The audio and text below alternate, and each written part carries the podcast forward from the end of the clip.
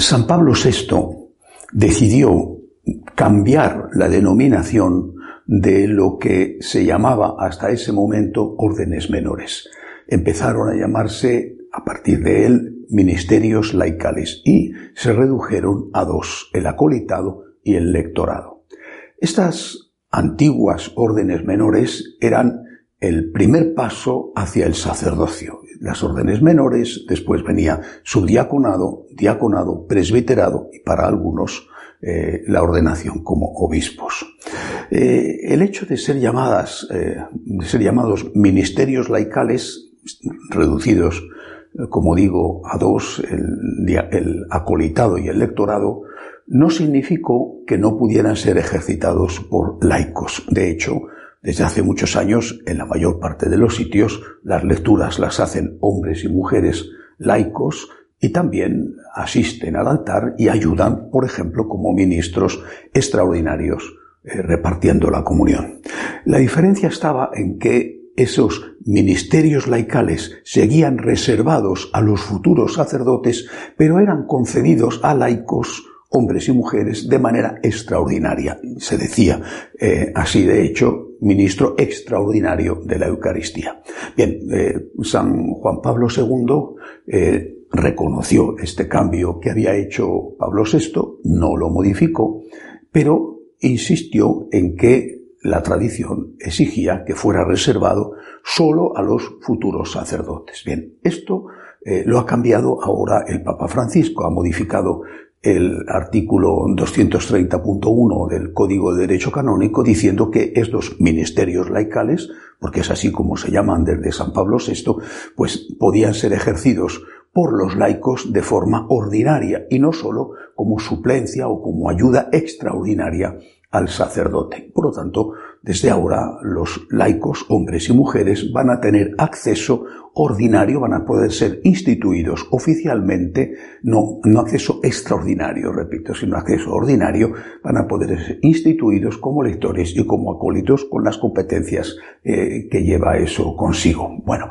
esto ha alarmado a algunos, los ha alarmado porque eh, eh, han dicho esto es el primer paso hacia el sacerdocio femenino.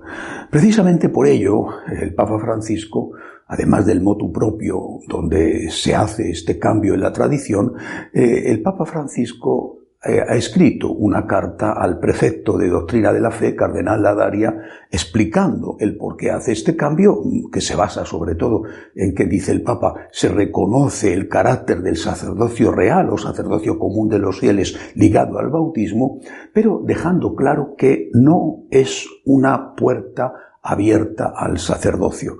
Dice, eh, entre otras cosas, el Papa en esta carta al cardenal Ladaria, dice, si en lo que se refiere a los ministerios ordenados, la Iglesia no tiene en absoluto la facultad de conferir la ordenación sacerdotal a, los, eh, a las mujeres, eh, para los ministerios no ordenados, en cambio, hoy parece oportuno superar esta reserva. Por lo tanto, insiste el Papa que en los ministerios ordenados la Iglesia no tiene en absoluto, dice, la capacidad de conferir el sacerdocio a las mujeres. Que nadie se engañe, dice el Papa. Estamos admitiendo a hombres y mujeres, casados o no casados, a hombres y mujeres laicos, al acolitado y al lectorado, pero no podemos admitirlos al sacerdocio, a las mujeres, en este caso, y a los hombres casados, eso eh, eh, podría hacerse, pero no es el caso en este momento, sino que lo que se debate es el acceso de la mujer al sacerdocio. El Papa dice que eso no es posible, que se desengañen porque la Iglesia no tiene en absoluto la capacidad de conferir el sacerdocio a las mujeres. Parece que está claro. Sin embargo, quedan algunas cosas en el aire. El Papa habla de los ministerios ordenados, diaconado, presbiterado, episcopado. Pero después dice que no tiene la Iglesia la capacidad de admitir al sacerdocio, al presbiterado, a las mujeres. Por supuesto, si no se les admite al presbiterado, no se les admitirá tampoco al episcopado. no dice nada del diaconado. porque hay una comisión que está estudiando precisamente esto, si las mujeres pueden ser o no diaconisas o qué tipo de diaconía se les podría conferir. Ya creó el Papa Francisco una comisión al respecto, que no de forma unánime, pero sí con, con mayoría, dijo que la mujer tampoco podía ser ordenada diaconisa. Ante las presiones de, de, algunos sectores en la Iglesia, fundamentalmente en la Iglesia alemana, ante las presiones a favor de que se abra eh, al sacerdocio femenino, el Papa ha creado una nueva comisión que está trabajando en este momento para estudiar si el diaconado es posible conferírselo a las mujeres. Bueno, esto está en el aire. Por supuesto que si esto se llega a aprobar, será una cuestión muchísimo más seria y más grave que eh, lo que ahora acaba de suceder de la apertura a hombres y mujeres laicos del lectorado y del acolitado. De todas las maneras, estoy seguro de que el Papa no ha hecho este cambio pensando en contentar a, los que quieren el sacerdocio femenino. Estoy seguro de que ese no ha sido el motivo, porque cualquier persona puede ver que no se van a contentar con esto. Eso yo creo que lo ve cualquiera. Y tampoco se contentarían, lo digo claramente, por el hecho de que las mujeres pudieran ser diaconisas, tampoco.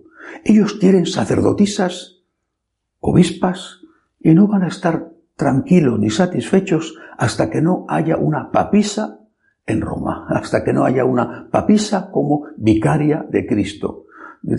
Si, si darles esto es una forma de contentarles, es un error, un error enorme. Pero, repito, estoy seguro de que este no ha sido el motivo por el cual el Papa ha dado este paso.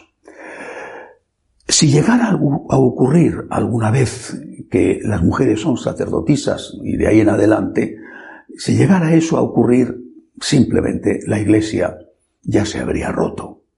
Ya se habría roto, como ha pasado incluso entre los anglicanos, que son una comunión eclesial, una comunidad eclesial muchísimo más desapegada de las tradiciones y muchísimo más liberal que la Iglesia católica. Lo acaba de reconocer el nuevo arzobispo de Dublín, que es un hombre, digamos, muy liberal. Y sin embargo, él acaba de reconocer que el sacerdocio femenino rompería la Iglesia.